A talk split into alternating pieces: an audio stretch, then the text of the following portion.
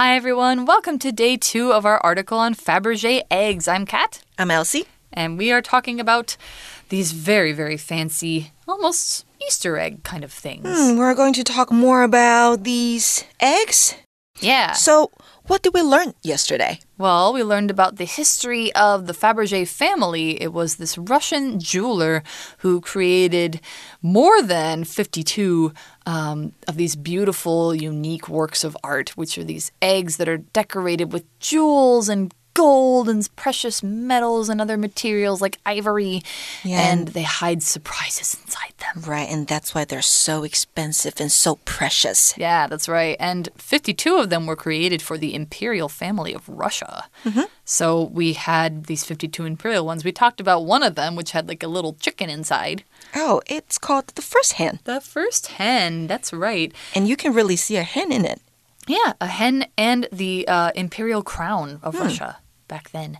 So we're actually going to talk today about a couple more of the very, very famous Fabergé eggs because there are some that are well known enough that probably a lot of people in the world have seen pictures of them. So why don't we go to the article and let's find out more about a couple of these famous Fabergé eggs. Reading.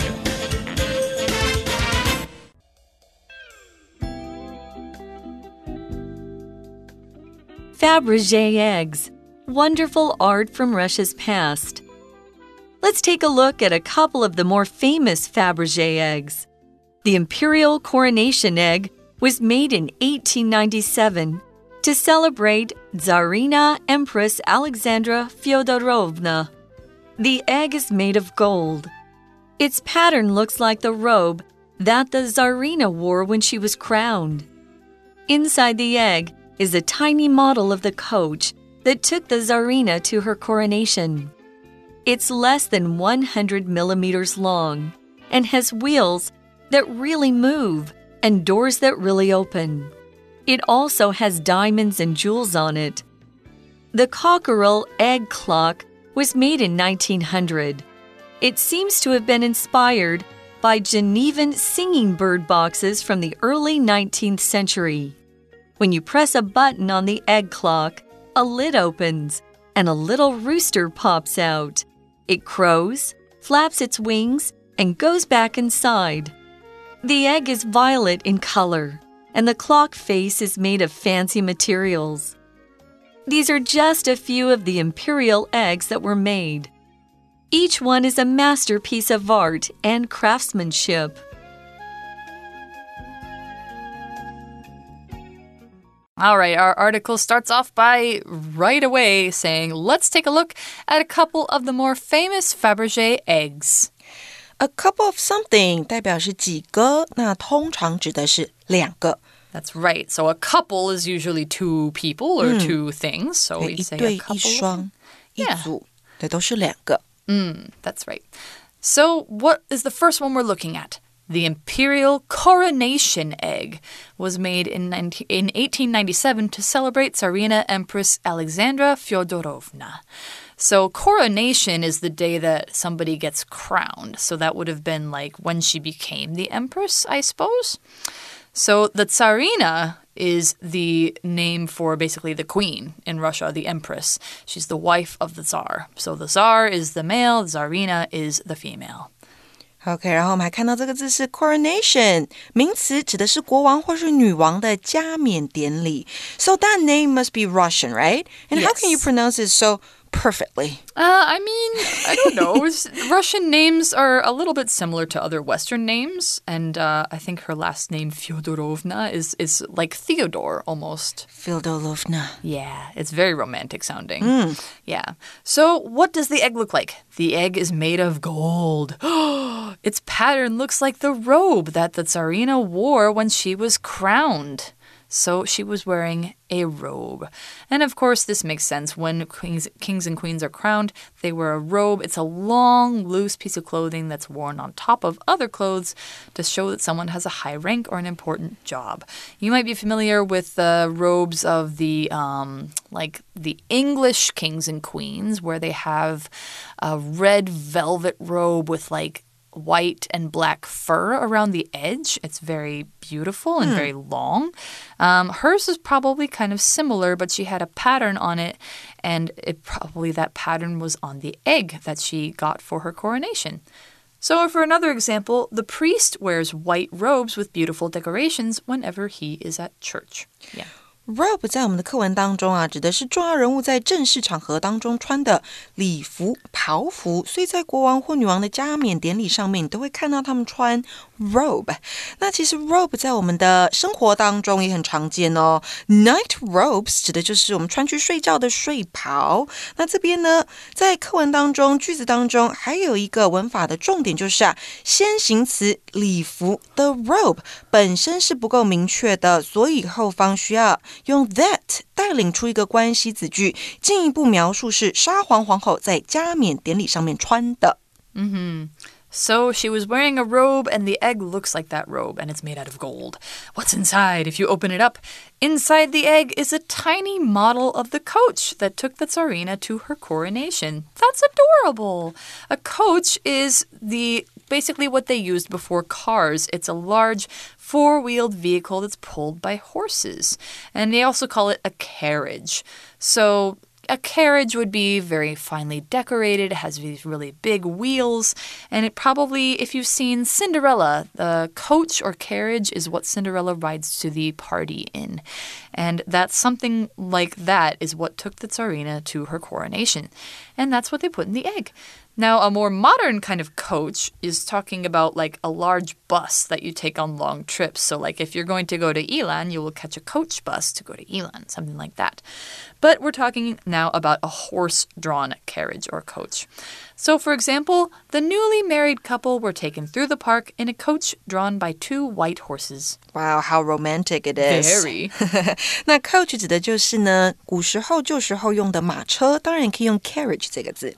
all right. So this uh, egg is this egg, not the egg, the coach inside the egg is less than 100 millimeters long and has wheels that really move and doors that really open. Oh, it's like a little really really expensive toy. 所以它非常非常的小，只有 a hundred millimeters。millimeter 指的是公里，那里面你看到的 meter m e t e r 指的就是公尺。那如果你在前面加上 center。 C E N T I 再加上 meter centimeter 就是公分。So basically, it's about 10 centimeters. Yes. That's not very big at all and amazing. 的马车。 yeah, mm. little tiny coach. It also has diamonds and jewels on it. Of course it does. A jewel and diamonds. Diamonds are these white stones. Jewels in general are a valuable stone. A, a diamond is a kind of jewel. Rubies, which are a red stone, are a kind of jewel. And usually a jewel has been cut and polished so that it's very sparkly. 所以 jewel 指的是宝石，那 jewelry 指的就是首饰、珠宝，哈，是个总称。那 jeweler 我们也有讲过，哈，就是一个珠宝商。嗯哼。So that's what we've got about that first one. Now we're going to move on to the next egg. The cockerel egg clock was made in 1900. It seems to have been inspired by Genevan singing bird boxes from the early 19th century. So that's got a little bit of explanation behind it. You ever seen a cuckoo clock? Mm -hmm. So it's a clock that you, um, when when the hour strikes, a little bird, bird comes, comes out, out, of it and goes cuckoo, cuckoo, cuckoo, like that. So I guess a bird will come out from this egg. Ah, uh, I don't know. or maybe it has just that kind of clock inside. Ah. But it says it's an egg clock, so I guess there must be a clock on it. Hmm. And it was inspired by Genevan bird boxes, or singing bird boxes, which is from Switzerland. So I guess it's from a different part of Europe that the uh, idea for this came from. But in this sentence, we have our language in focus. So let's go ahead and take a look at that now.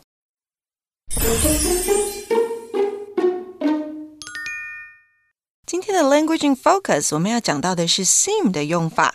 那动词 seem 它的意思呢是好像、似乎，表示对某事的推测。那它是一个连缀动词哦。那以下呢，我们要讲到的是常见的用法。第一个，seem 后面加上形容词。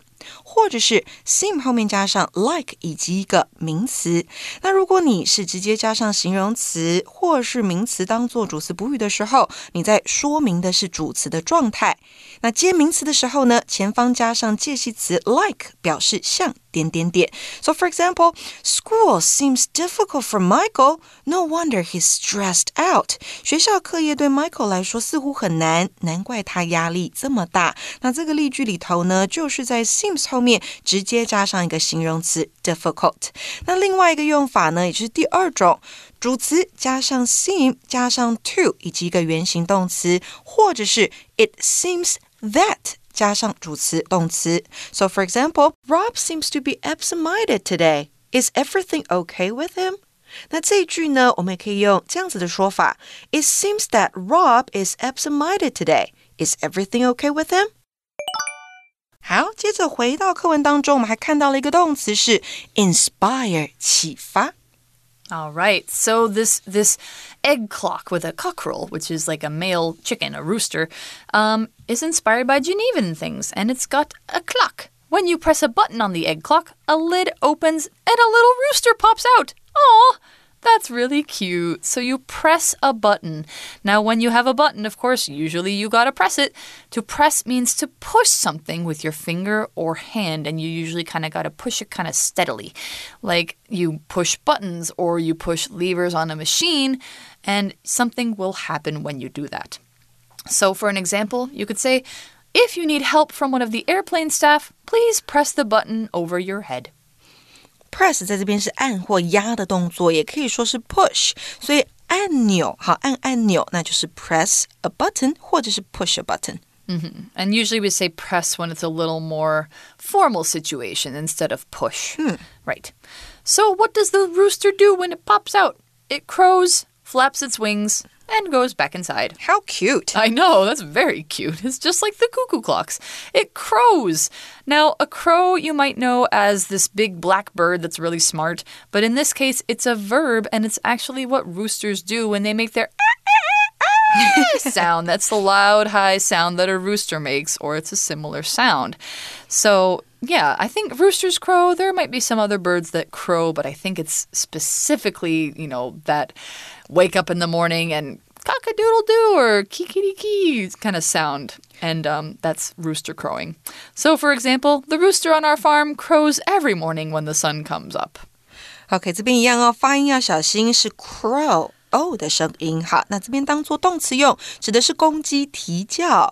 那 crow 本身也可以当做名词哦，指的就是乌鸦。那再来还有一个动作是 flap，flap 它指的是鸟类它在振翅的动作。 Mm hmm. So it sounds just like a really, really fancy cuckoo clock, but with a rooster, a rooster clock. So, what about the egg itself? The egg is violet in color, and the clock face is made of fancy materials. Ooh. So, violet here is this word, it's almost like purple. Violet is like a bluish purple color, like the violet flower. That's what it's named after. So, if you ever see something like maybe, you know, a grape or something like uh, purple clothes. Those are, could also be called violet. An example Diana just colored her hair a deep violet shade. It looks like the night sky. Romantic. Now, we're talking about the clock face, which is the part that the hands are on that you can read. It's made of fancy materials. Probably it's got some ivory or gold or other kinds of metals. Fancy means very expensive and fashionable. I've already said this word a few times because you can't really talk about Fabergé eggs without talking about how fancy they are. So, fancy, yeah, it means just really, really pretty, fashionable, and expensive. An example sentence This singer is known for wearing very fancy clothes at her concerts. 我们刚刚看到的 violet 这个形容词呢，指的是色彩是紫罗兰色的。然后我们说呢，这样子的蛋啊，它是 made of fancy materials。fancy 刚刚 Katie 也解释过了，代表是装饰繁复的、花俏的，或是很高级的，像是 fancy hotel 高级的饭店，a fancy restaurant 高级的餐厅，也可以用它来形容。嗯哼 ，so we've got the first hen, we've got the coronation egg, and then we've got the cockerel egg clock. These are just a few of the imperial eggs that were made. Each one is a masterpiece of art and craftsmanship. A masterpiece is like the best possible kind of work. When you look at it, you say, oh, Nobody else could do this better. That's a masterpiece. And then we have this word craftsmanship. This is a three part word. You've got craft or crafts, that's making things, man, person, and ship, which is quality. So it's the quality of being made with great skill. So when something has great craftsmanship, it is made the best it can be. 嗯，就是工匠艺术。那再来，masterpiece 这个字就是杰作了，因为 master 指的是大师，好，大师级的作品，作品、艺术品这边就用 piece 来代替。Right. So that's all the time we've got for all these Fabergé eggs. Of course, you can use your imagination and you can research and look up some more. What would they look like? What would they do? That sort of thing. But right now, we're going to go to our For You chat.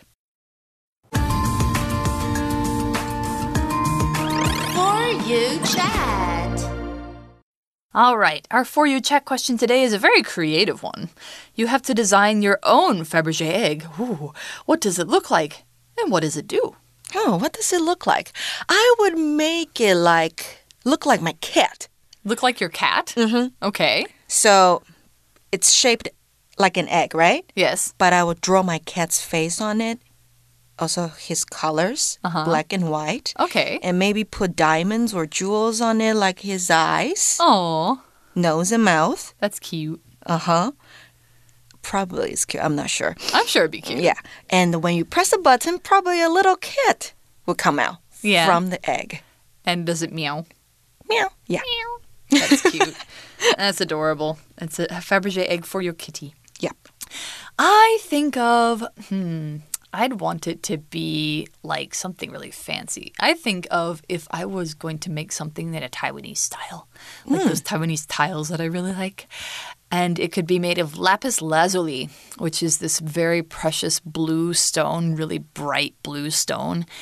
And it could have gold, and maybe it could have like some kind of pattern. And then on the inside, it could have like a palace. A palace. Yeah, a little gold palace. Like and a dollhouse. yeah, something like that. It'd be it'd be like a palace, and then it would play a beautiful song when you opened it up, and it might turn very slowly, kind of like a music box. Oh, like a music box. So would there be a queen and a king, or a princess and prince? Uh, I'd say two princesses because The that's me. princesses come out and dance Yes, together. that's Ooh. right. So that's our ideas. Maybe you guys can design your own. You could even draw it. And maybe try and get somebody to make it for you. Mm-hmm. I don't know. But we hope you've enjoyed learning about Fabergé eggs with us. For English for You, I'm Kat. I'm Elsie. We'll see you next time. Bye-bye. Bye. Vocabulary Review Robe. The king was wearing expensive robes, and when he entered the hall, everyone turned to look at him. Coach. In the old days, people traveled in coaches that were pulled by horses. Press. Once you've typed your message, just press the Enter key to send it. Crow. When the sun rises, the rooster crows loudly to wake up the farm animals. Violet. The violet crayon is perfect for coloring grapes and flowers, but it can also be used to create a beautiful sky. Fancy. This hotel is so fancy. Look at all these beautiful lights and plants in our room.